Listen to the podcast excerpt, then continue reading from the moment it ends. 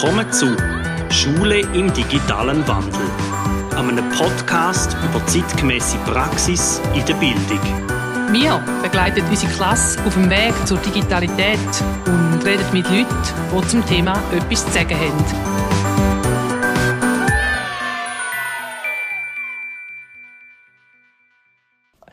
Herzlich willkommen zu einer weiteren Folge von Schule im digitalen Wandel. Heute habe ich einen Gesprächsgast aus Gossau dabei. Karin Hollenstein, wer bist du? Ja, ich bin Lehrerin in Herisau, ähm, aktuell gerade in einer sechsten Klasse. Zudem bin ich seit 20 Jahren als Referentin für kirchengerechtes und Lehren unterwegs. Und vielleicht ist die ein oder der andere auch schon mal über meinen YouTube-Kanal gestolpert. Dort bin ich als die Birkenbill-Lehrerin unterwegs und zeige, wie man kirchengerecht lernen und lehren kann. Und äh, es gibt auch ziemlich viel Einblick ganz direkt in mein Schulzimmer. Da tut sich natürlich bei mir gerade der erste Fragekatalog auf. Ich probiere es jetzt in einer Frage zusammenzufassen. Was ist denn kirchengerechtes Lernen? Ist denn Lernen nicht immer kirchengerecht? Ähm, nein, oft ist es, wenn man es mal ein bisschen genauer unter die Lupe nimmt, ist es dann eher Pauken. Ähm, so ganz grob stütze ich mich da auf die doppelte Checkliste von der WRF Birkenbiel. Die hat sie in ihrem Buch «Trotzdem Lehren» ähm, sehr spät veröffentlicht. Und da muss man sich vorstellen, dort hat es auf einer Seite von dieser Checkliste hat's Neuromechanismen. Das heißt, das sind Bedürfnisse vom Gehirn.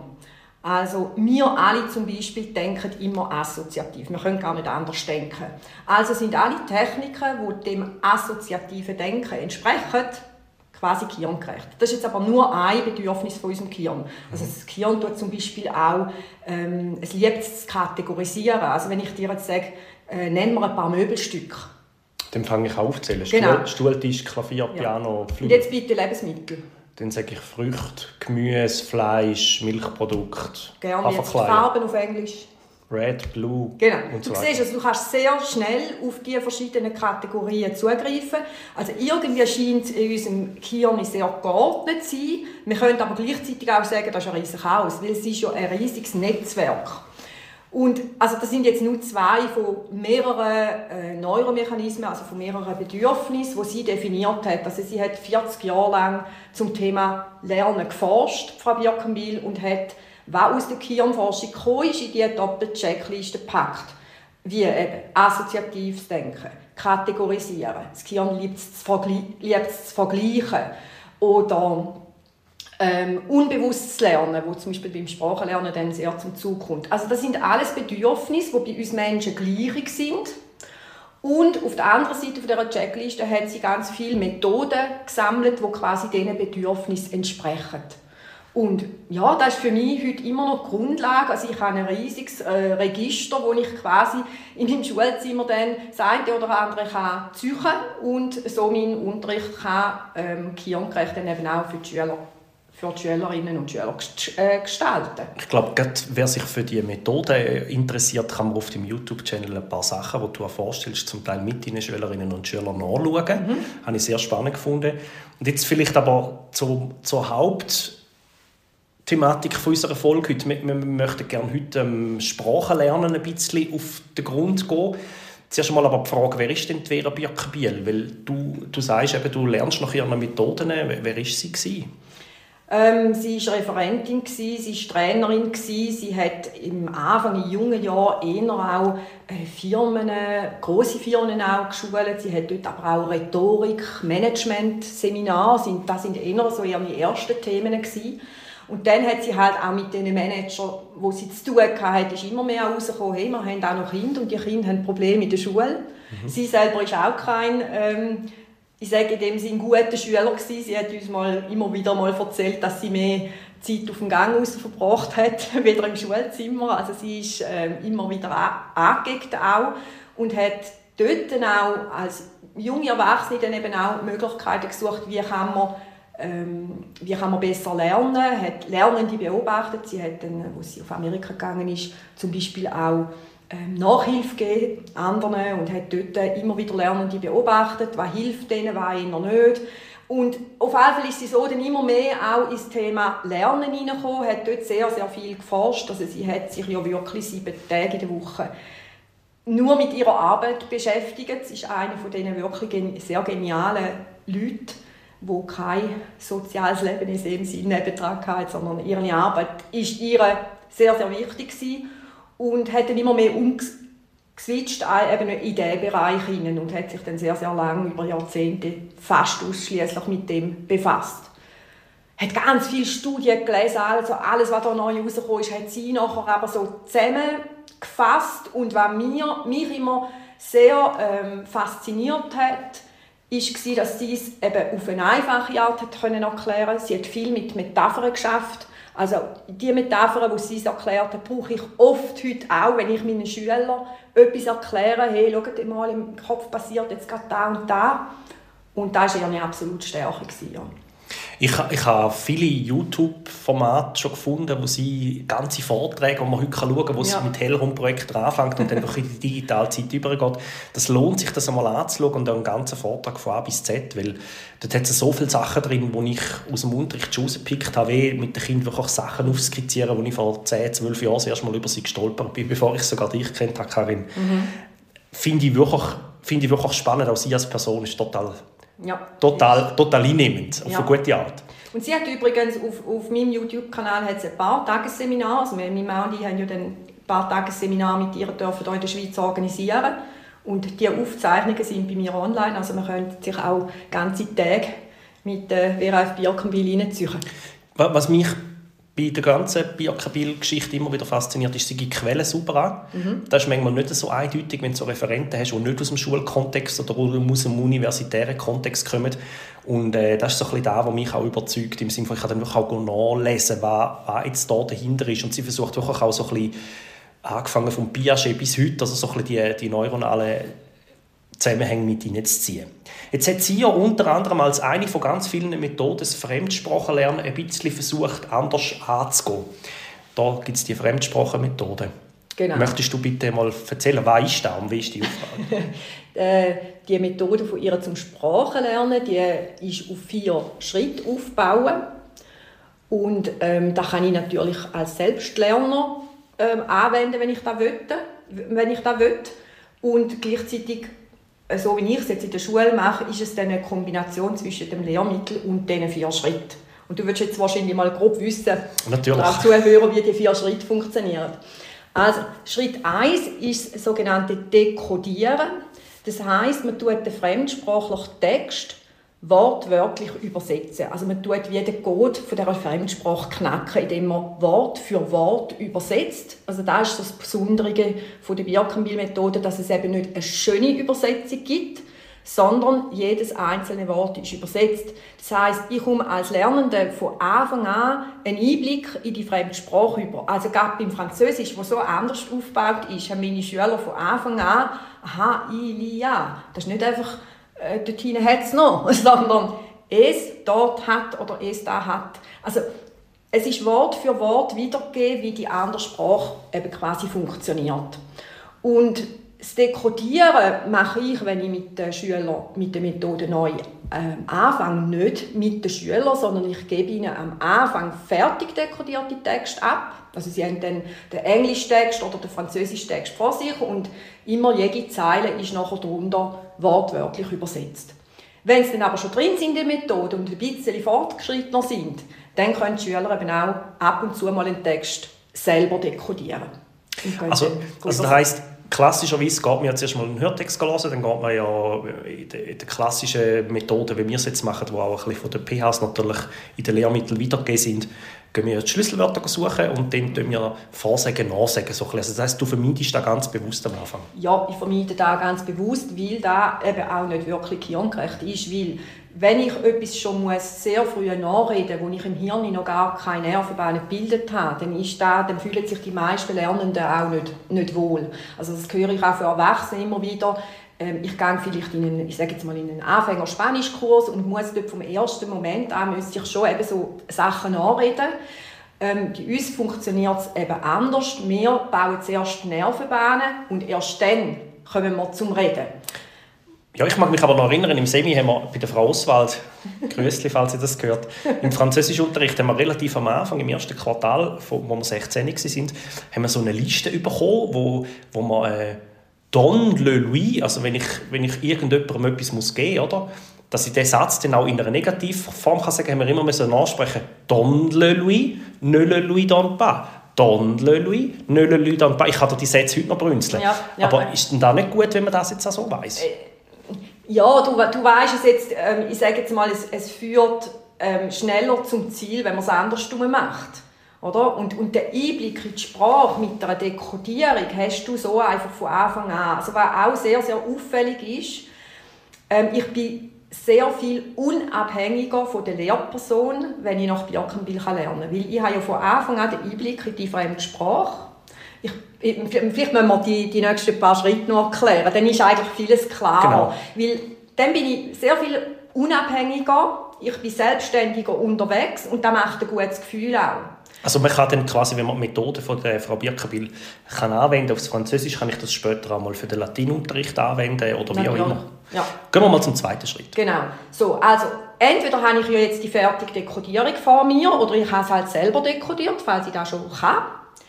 Ich habe also oben dran zum Beispiel Französisch, zweite Zeile ist die Wort für Wort Dekodierung.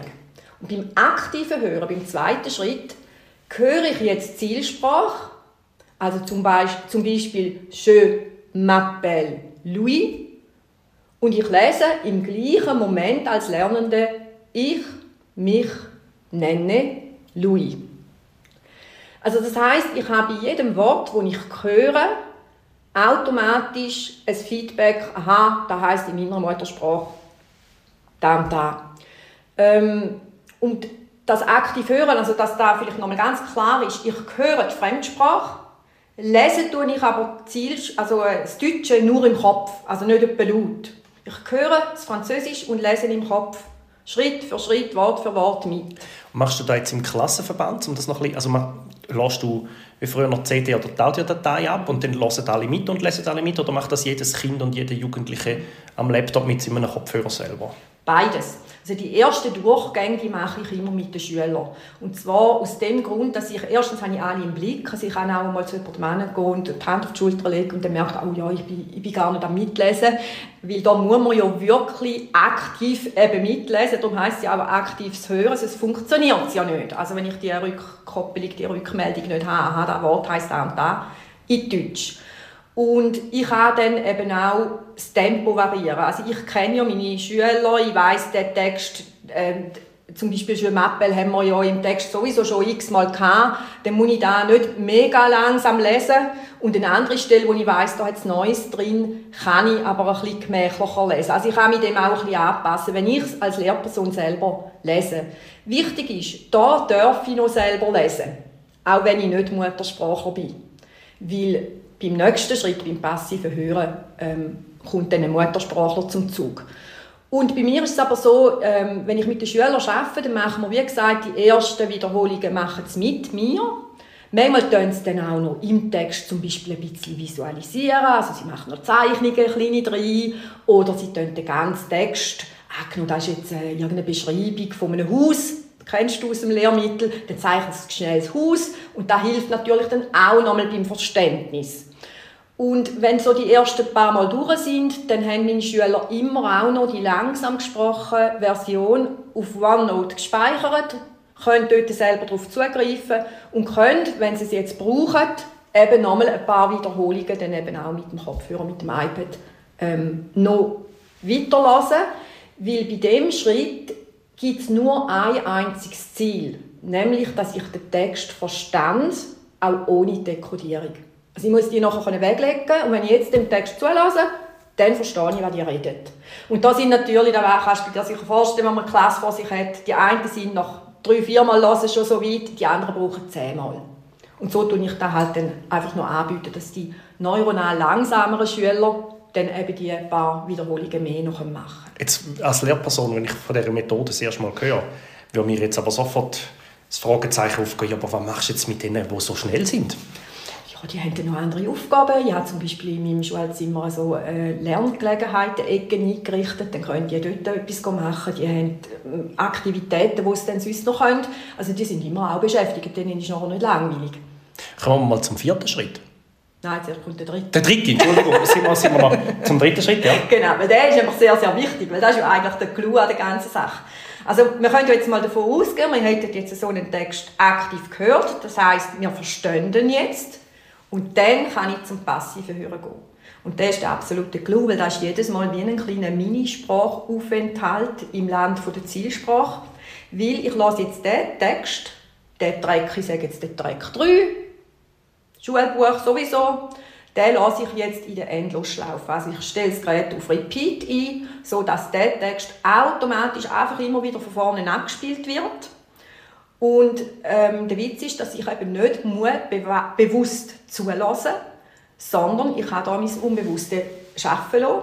Das ist so ein bisschen der Effekt, den kennst du wahrscheinlich früher auch noch. Dann hat man mehrere CDs, also früher, ich habe noch mehrere Kassetten gehabt, du wahrscheinlich eher schon mehrere CDs. Nein, noch Kassetten. Genau. Und ich meine, dort ist man auch nicht angesessen und hat gesagt, oh, jetzt muss ich aber ganz aufmerksamst dem Merli zulassen, sondern man hat vielleicht Lego gespielt oder irgendetwas gemacht. Und im Hintergrund ist das Merli gelaufen und da hat man ja nicht nur einmal gelassen, sondern man hat ja, ja x-mal gelassen und irgendwann hat man dann so den Effekt, ha, man weiß genau, was jetzt gesagt wird, man weiß genau, in welcher Tonart, in welcher äh, ja, man, man kann dann quasi dann fast nachschwätzen. Und den gleichen Effekt haben wir beim Passivlesen.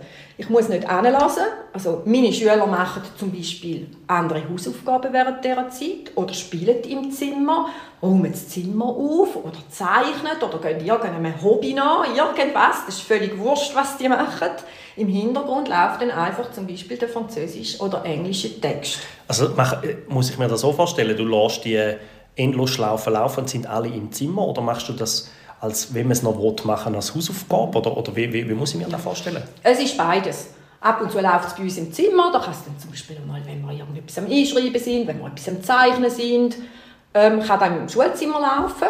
Und dort ist es natürlich auch ganz cool, also wir, wir haben auch schon ähm, völlig fächerübergreifend da, also ich könnte jetzt äh, im Englisch irgendwas machen und im Hintergrund läuft Französisch, da könnte theoretisch gehen, da, da sagen jetzt wahrscheinlich viele, nein, sicher nicht, das kann man ja nicht, oder? Im Kirn ist das eigentlich ziemlich egal, weil ich beschäftige mich ja bewusst mit etwas anderem.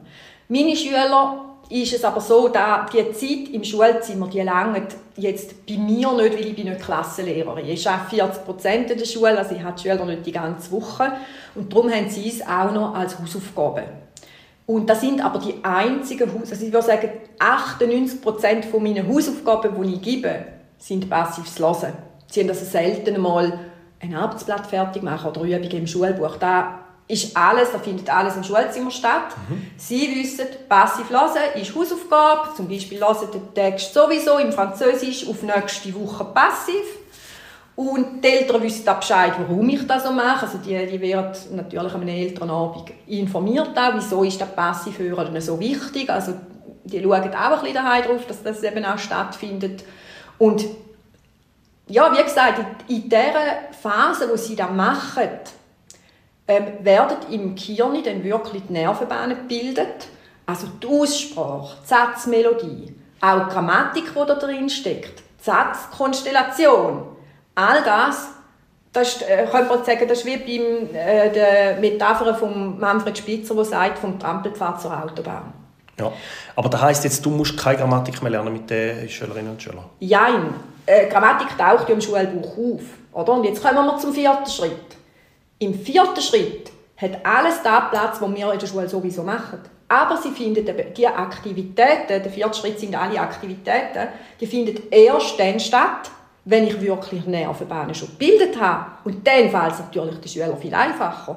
Also dann kommen die jetzt zurück, haben die Hausaufgaben gemacht, man sitzt an, nimmt den Text wieder führen und sagt, komm, jetzt lesen wir den mal. Dann ist das natürlich ganz anders, wie wenn ich einfach am Anfang würde sagen, wir probieren jetzt mal den Text zu lesen. Weil dann habe ich die Nervenbahnen gebildet, dann habe ich quasi meinen Minisprachaufenthalt gemacht und was ich auch schön finde, je mehr, dass die Schüler auch die Hintergründe wissen zum Lernen. Also ich erkläre auch sehr viel, was passiert denn jetzt im Gehirn, oder eben so die, die Mit der Kognition auch. Ja, und da auch spüren von den Kindern, aha, da ist jetzt die Autobahn, jetzt haben wir eine Autobahn, vorher haben wir sie noch nicht gehabt. Und dann ist auch meine Erfahrung, dass auch Kinder, die wissen, aha, ich bin vielleicht eher neuronal langsam, ich bin aber nicht dumm, die übernehmen oft auch wirklich die Verantwortung für ihr Lernen und sagen, aha, wenn Frau Ullenstein sagt, zwei Stunden passiv lesen den Text, dann probiere ich ein bisschen länger, dann lasse ich auch zweieinhalb Stunden. Und dann wirkt es natürlich auch mehr. Ich meine, wenn ich ein bisschen länger Sprachaufenthalt habe, wirkt es mehr, wenn ich weniger lang im Land bin. Und ja, dann gleicht sich eben auch da relativ viel auch aus. Also auch Kinder, die ich komme ja zum Beispiel über, wenn sie in die fünfte Klasse kommen, dann haben sie schon zwei Jahre Englisch gehabt. Und da hat es dann schon die Ersten, die sagen, ich habe kein Sprachtalent. Ich kann halt nicht gut Sprachen lernen. Und das dann wieder kehren auf, hey, ich habe es ja gleich. Das finde ich einfach das Schönste, wenn, wenn einfach so... Die Vera Birkenwil hat schon immer gesagt, man soll nicht Kinder hinterfragen oder den Lernenden, sondern man soll die Methoden hinterfragen. Mhm, finde ich einen guten Ansatz. Ja. Wie, wie sieht es denn jetzt aus? Jetzt ist der vierte Schritt fertig und dann? dann, ist man, dann kann man es. Ja, dann kann man es. Dann kann man es mal mit dem einen Text, oder? Mhm. Also, wenn du dir jetzt vorstellst, ich habe die, die ersten Französisch-Lektionen, dann kann ich am Anfang natürlich in der Aktivität etwas machen mit dem einen Text. Also du weißt vielleicht dort der allererste, aber einer der allerersten Texte ist dort das Gespräch zwischen diesen zwei Schulranzen. Ja, im Französisch. Genau, im Französisch. Und dann kann man da zum Beispiel spielen und, und die können da auswendig sagen. Äh, das auswendig können ist aber nicht, ja, es jetzt mühsam müssen auswendig lernen, sondern das auswendig können ist oft ein Nebeneffekt von dem passiven Hören. Also da komme ich fast automatisch daher. Mhm. Und dann braucht es noch ein bisschen umüben und ein bisschen Aktivitäten sind ja nicht nur Aktivitäten, die zum Text gehören, nach Birkenbiel. Also da kann ich zum Beispiel Chorsprechen machen, dass die ganze Klasse den Text mal lese. Ich kann über Lukentext drüber lesen. Ich kann aber natürlich auch alle Übungen, die im Schulbuch kommen, mache ich dann eben erst nachher, erst im vierten Schritt. Also da ist dann bei mir das Konzept Vorhilfe statt Nachhilfe. Also, jetzt hätte ich aber da gleich noch ein paar Fragen. Also bei den Gelingungsbedingungen kann ich mir jetzt vorstellen, es braucht mehr Zeit. Also, ich sage nicht, was am Schluss raus schauen, da können wir dann nachher noch anschauen, mhm. wenn wir, wenn wir, wenn wir Klassen vergleichen Aber es braucht mehr Zeit, bis man an diesen Text dran ist und dann in die Übungen geht. Mhm. Das heisst, zwei oder drei Fremdsprachenlektionen im Englisch oder im Französisch in der Primarschule oder in der Oberstufe langen eigentlich nicht. Mal, die langen sehr gut. Also man muss, das sage ich auch immer meinen Seminarteilnehmern, ähm, weil die, Frage kommt natürlich immer, ja, aber ist doch so viel Aufwand und jetzt muss ich da x-mal aktives Hören machen. Am Anfang, wenn die Methode noch neu ist, erstens muss ich die Methode gut einführen mit dem Kind ähm, und dann sind natürlich die ersten Texte, da habe ich ja praktisch im Französisch jetzt fast 100% neue Wortschatz. Wenn ich aber den 10., 15. Text habe, dann wird das natürlich immer weniger. Also das heißt, ich brauche immer weniger Zeit für das aktive Hören. Ich kann immer schneller schon zum passiven Hören gehen. Und meine Erfahrung ist, dass über das Schuljahr bist du am Anfang bist du eher langsamer unterwegs, wie jetzt eine andere Klasse, die nicht nach Birkenbiel schafft. Gegen das Ende des Schuljahres habe ich aber locker wieder aufgeholt. Und schlussendlich habe ich mehr erreicht. Weil, jetzt muss man sich vorstellen, es sind so viele Texte, die die Kinder dann aktiv, also wirklich verstanden haben und passiv gelesen haben. Und die haben viel den grösseren Wortschatz wirklich drin, wie sonst halt, wenn wir immer wieder ähm, das Problem ja haben von den Vergessenskurven, oder? Also mhm. immer mehr auch, je länger je mehr Zeit halt wieder vergangen ist nach dem Thema, desto eher habe ich da auch wieder vergessen. Und da ist etwas ganz Geniales, dass es eben wirklich sehr nachhaltig auch ist, weil ich ja eben Autobahnen im Kopf, wenn wir die Metapher vom Spitzer wieder wollen, so habe, wirklich auch angelegt habe. Also das heisst, als Gelingungsbedingung könnte ich so, wenn ich jetzt dir zugelassen habe, zusammenfassen vielleicht, ich muss eine Lehrperson haben, die die Methode wirklich gut kann. Mhm. Dann muss ich die, die, die Audiotext in verschiedenen Tempi haben, wäre noch, wäre noch von Vorteil, je nachdem, es das ist. Du solltest, du solltest digitale Geräte haben für den zweiten oder den dritten Schritt, wo es dann darum geht, dass man das in eigenen Tempi kann hören oder als Hausaufgabe nochmal passiv hören kann. Ähm, wichtig wäre, dass man den Text irgendwo hat, dass man ihn dekodieren dekodieren und etwas unten schreiben kann. Und dann kommt das Lehrmittel wieder zum Zug. Das heißt, eigentlich braucht es gar nicht so mega viel, hauptsächlich der Wille. Ja, der Wille. Und ähm, du, du, hast jetzt am Anfang gesagt, eine, Lehrperson, wo, wo die Methoden auch kann. Und da finde ich, ist ganz, ganz etwas Wichtiges. Es braucht eine, äh, eine Lehrerin, einen Lehrer, der gewillt ist, auch um diese Methoden einmal an sich selber, nicht an seiner alten Klasse, sondern an sich selber ausprobiert, weil sonst ist es ein bisschen so, als, als müsstest du nachher zu einem Fahrlehrer einsteigen, der selber noch gar nicht Auto gefahren ist. Also es braucht einen Selbstversuch, um selber ein Gefühl zu bekommen. Ja, wie fühlt es sich denn an, wenn man aktives Hören macht? Wie viele Wiederholungen brauche ich denn da, wenn ich selber mal eine neue Sprache lerne? Also nicht Französisch, wo man schon kennt, sondern etwas Neues. Mhm. Wie fühlt sich das an mit dem Passiv Hören? Und so, weil sonst kann ich kaum nachher eine Klasse mit so vielen verschiedenen Kindern äh, wirklich gut ähm, begleiten.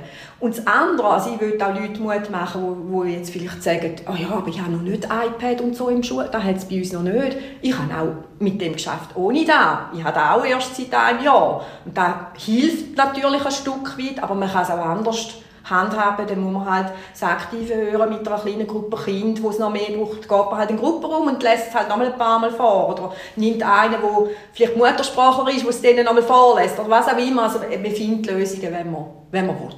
Jetzt, ich habe die Methode, also ich bin mir fast sicher, der Herr Hecklin im Englischunterricht hat das bei uns auch gemacht. Wir haben zum Beispiel mal einen Text müssen, müssen dekodieren zuerst. Der heißt «For God, Country and Coca-Cola», da weiß ich heute noch. Und ich habe das mit dem Dekodieren total mühsam gefunden. Mir das überhaupt nicht, und das haben wir mehrere Jahre so gemacht, mir hat das überhaupt nicht zugesagt. Und dann haben wir den Text immer wieder gelesen und sind gleichzeitig schon Wokikärtchen schreiben und so. Und mir jetzt innerlich extrem, also ich hatte so extreme Widerstände gehabt mhm. um das selber zu machen und wie überwinde ich jetzt die? Also Darf ich fragen, ich frage immer ein bisschen nach, wie, wie, wie es die Lehrperson genau gemacht hat. Also, da weiß ich, da weiss ich im Detail ehrlich gesagt ja, nicht mehr. Aber haben Sie zum Beispiel den ganzen Text dekodieren Ja. Und auf welcher Stufe bist denn du gewesen? Ja, auf der Sekundarstufe 2. Also, und wie, viel, also wie viele Jahre Englisch lernen ist denn da gewesen? Ähm, ab dem dritten. Ja, eben. Also, ich meine, da würden meine Schüler zum Beispiel auch ätzend finden. Also wenn ich einmal fortgeschrittener bin in einer Sprache, dann gehe ich nicht mehr den ganzen Text dekodieren. Dann gehe ich mit meinen Schülern nur noch die Wörter dekodieren, die für sie neu sind. Also das heisst, sie tun sich zum Beispiel eine Lerngruppe zusammen. Der eine weiss das Wort, der andere weiss das Wort. Oder sie dürfen nachschauen. Dann kann man mal endlich die Wokilisten im Buch wirklich brauchen. Also da finden meine Schüler jetzt auch mega mühsam. Also ich habe Englischschüler, denen kann ich einen zwei-, dreiseitigen Text geben die sagen, ich habe da noch zwei neue Wörter. Da wäre für die ja völlig der Anschiss, wenn die müssen die ganze Natürlich, eben, ich habe ja auch Muttersprachlerinnen und Muttersprachler. Und eine Schülerin, die, die schauen alles, alles, was die auf Netflix und auf YouTube finden, auf Englisch. Die ja. haben mittlerweile besser Englisch wie ich. Ja. Also ich finde es großartig. Ja. Wie sieht es denn jetzt aus? Du hast jetzt deine Schülerinnen und Schüler, du hast gesagt, das Tempo haben wir gesagt, dass ihr holt wieder auf. Und mhm. wie sieht es denn jetzt mit den Leistungen aus? Das ist ja etwas, wo, wo schnell gefragt wird, ja, sind, haben jetzt die Kinder die gleich gute Leistungen? Können jetzt die gleich viel mit der Methode von der Frau Birkenbill? Die können sogar mehr mit weniger Aufwand. Weil man meint jetzt, das ist ein riesen Aufwand. Was meine Schüler aber alles nicht haben, ist zum Beispiel daheim von über Arbeitsblätter brüten, wo es vielleicht dann keine Eltern haben, die ihnen helfen können, weil sie die Sprache auch nicht können. Ähm, es ist eigentlich nur das passive Hören als Hausaufgabe, dann nimmt ihnen nicht wirklich Zeit weg. Und ich sage jetzt mal, die ganzen anderen, auch, auch das ewige, ich sage jetzt mal, mit Wokikärtchen noch lernen, die, die Sachen muss ich schon gar nicht bestellen. So, darum habe ich auch zum Beispiel die Erlaubnis von der Schulleitung, dass ich die Original-CDs bestellen für jedes Kind, um mhm. äh, können passiv hören daheim. Die gehen dann halt Ende Jahr wieder ab. Aber ich habe weniger Ausgaben auch von den Lehrmitteln her. Ähm, jetzt habe ich gerade den Faden verloren. Sagen wir nochmal. War die Frage? Die Leistungen gleich Ja, die Leistungen, genau, die Leistungen. Also der Aufwand ist weniger von dem her. Also ich, ich äh, muss keine Woki, ähm, Woki-Liste lernen, das fällt ja alles weg. Und ähm, meine, die Noten sind eins. Also man kann gerne mal bei mir auf den YouTube-Kanal schauen, da gibt es eine Playliste, da sieht man mehr im Französischunterricht rein, da sieht man eine Liste, ähm, wo man in Englischunterricht rein sieht. Da hat es auch Sachen wie ähm, Englisch Vortrag, einfach ohne Notizen können heben, frei sprechen können. Ähm, da sieht man es, glaube ich, selber, auf welchem Niveau die sich bewegen. Ähm, zum einen sind ja da die Noten, wo natürlich dann auch, wenn ich mal Noten mache, gut sind und es hat also Kinder, die, die sich locker um ein oder mehr Noten verbessern, wenn sie jetzt zum Beispiel vorher schon Englisch hatten, mhm. weil man einfach die Methode ändert. Und wenn man es vielleicht sonst noch so ganz generell, wir haben ja, ich schicke ähm, die Schüler ja dann nachher in, in die Sekundarschule und in auch haben wir dann dort in der Sprache gibt es drei Niveau und ich kann die allermeisten ins höchste Niveau schicken. Wie gesehen, ja, auch. da finde ich großartig, ist es denn auch wissenschaftlich?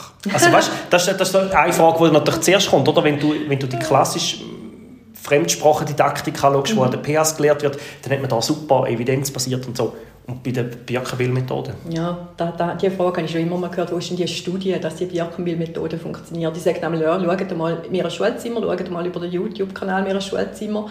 Und die Gegenfrage ist dann, wo ist denn die Studie, dass die herkömmlich Herangehensweise wirklich funktioniert. Also wir alle wissen, dass Französisch nicht ein beliebtes Schulfach ist, bei den allermeisten Kindern nicht.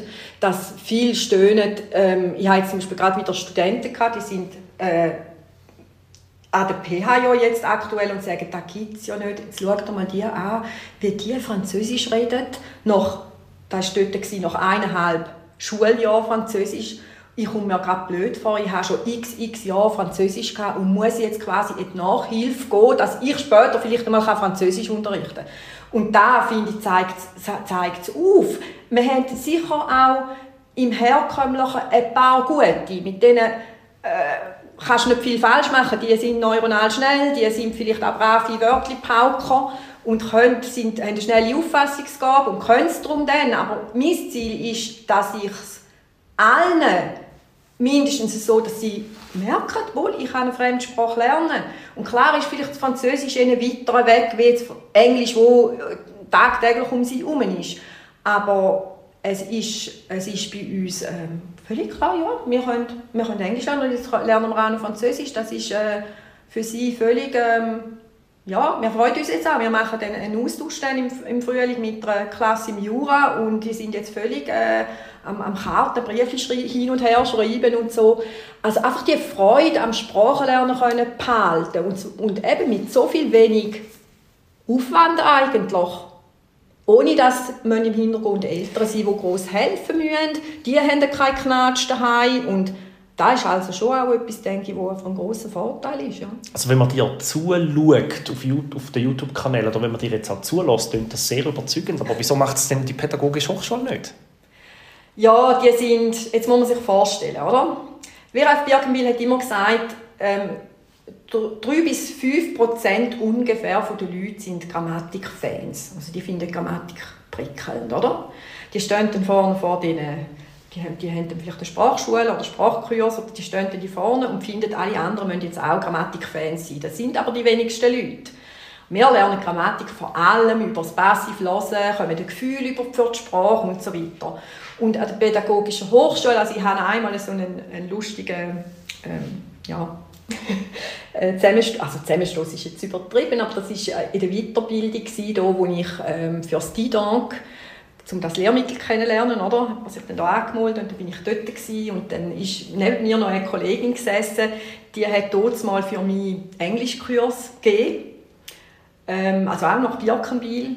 Und dann hat man halt dann da gelesen und die haben da erzählt und die Dozentin ist auch eine von der pädagogischen Hochschule und dann hat sie mir immer gesagt, Karin, Karin, willst du mal etwas über Birkenbiel-Methode sagen? und ich habe gesagt, nein, komm, ich mag nicht, wer, wer etwas wissen will, der findet mich und der kennt mal irgendwie drüber, aber ich, habe keine, ich bin nie die gewesen, die jetzt da, ich sage jetzt mal, hausieren ist, sondern wenn es jemandem aufgefallen ist und der mich gefragt hat, dann habe ich Auskunft gegeben, aber sonst bin ich da eher, ja, und ja, auf jeden Fall ist dann der Tag weitergegangen und weiter. Und irgendwann hat es mir dann doch, habe ich dann gefunden, es geht nicht mehr anders, jetzt muss ich etwas sagen, weil die haben dann dort einen Film gezeigt und da ist hoch gelobt worden, wie jetzt doch das super ist, was das Kind da bringt. Und ich habe sagen, das, das ist bei mir im Vergleich jetzt vielleicht gerade so unter dem Mittelmaß, so, also da, da, da wäre viel mehr möglich.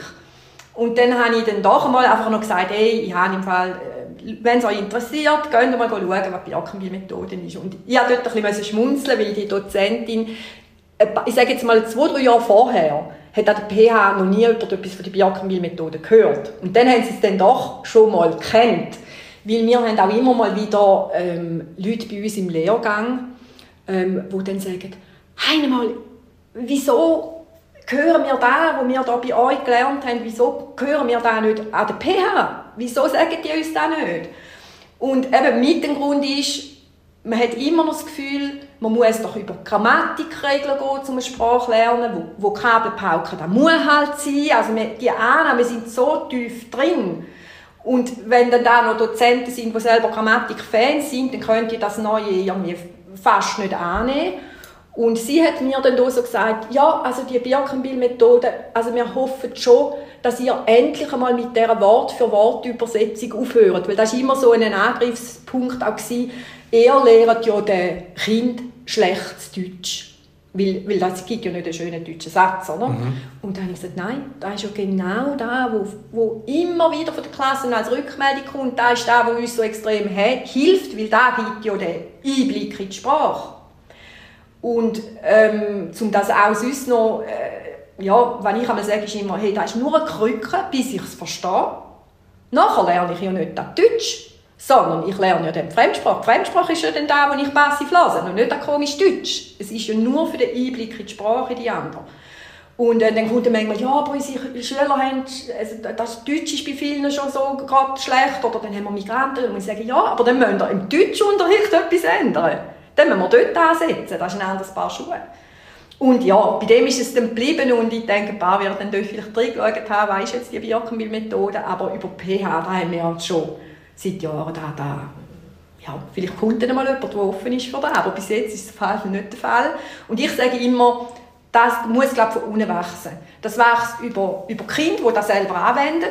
Also dann auch, wenn, wenn man dann mal jemandem begegnet, wo, wo selber Lehrerin wird und sagt, hey, und ich habe in der Schule schon so gelernt. Dann, das war für mich so ein Highlight, gewesen, wo ich denke, wow, jetzt hat es so die Ersten, die das dann eben auch wieder weitertragen. Und, und denke ich auch, über die Eltern, die da wächst, Eltern, die sich wehren und sagen, hey, es geht doch so viel einfacher, schauen Sie, mein Kind da macht es so und das andere Geschwister die muss da so mühsam ähm, den mühsamen Weg gehen. Und so wird das, denke ich, verbreitet. Also, es hat ja auch immer mehr, also meine Seminare sind immer sehr voll und jeder trägt da wieder ein Stückchen weiter. Aber es braucht der Wille, sage ich jetzt, für Veränderung wie in der heutigen Zeit, glaube ich, ganz viele Sachen. Das ist ein sehr schönes Schlusswort.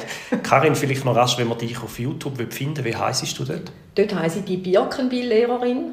Und übrigens, vielleicht noch, das ist noch wichtig, also Birkenbill hat ja nicht nur die Sprachlernmethoden entwickelt, sondern sie hat auch noch ganz viele andere kirngerechte Methoden und natürlich eben auch viele Hintergründe zum kirngerechten Lernen. Und da ist, da ist nebenbei eben auch noch mein Thema. Also Sprache lernen ist nur eins von vielen. Karin Holenstein, danke vielmals für das Interview. Bitte, gern geschehen.